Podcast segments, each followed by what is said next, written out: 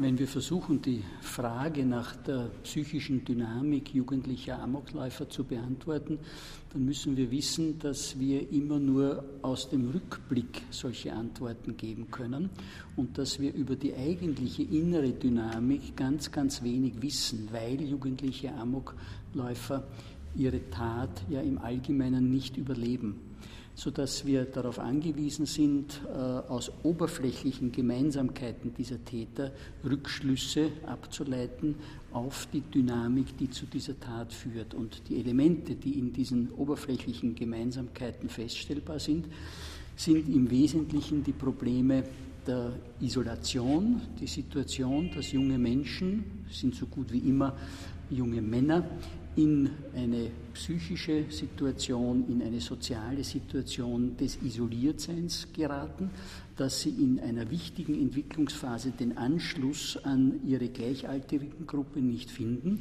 Und auf diesem Hintergrund baut sich eine, ein wachsender Rückzug in eine eigene Welt auf. Und aus dieser Welt heraus führt dann oft scheinbar nur mehr ein Weg. Und das gleicht bis zu einem gewissen Grad dem, was wir von Erwin Ringel als das präsuizidale Syndrom beschrieben bekommen haben, nämlich die zunehmende Einengung auf ein bestimmtes Thema, sodass sich die Dynamik dieser, dieser äh, Amokhandlung über längere Zeit aufbaut, wir aber nicht wirklich am Anfang feststellen können, Achtung, hier bahnt sich ein Drama an und hier können wir rechtzeitig präventiv handeln.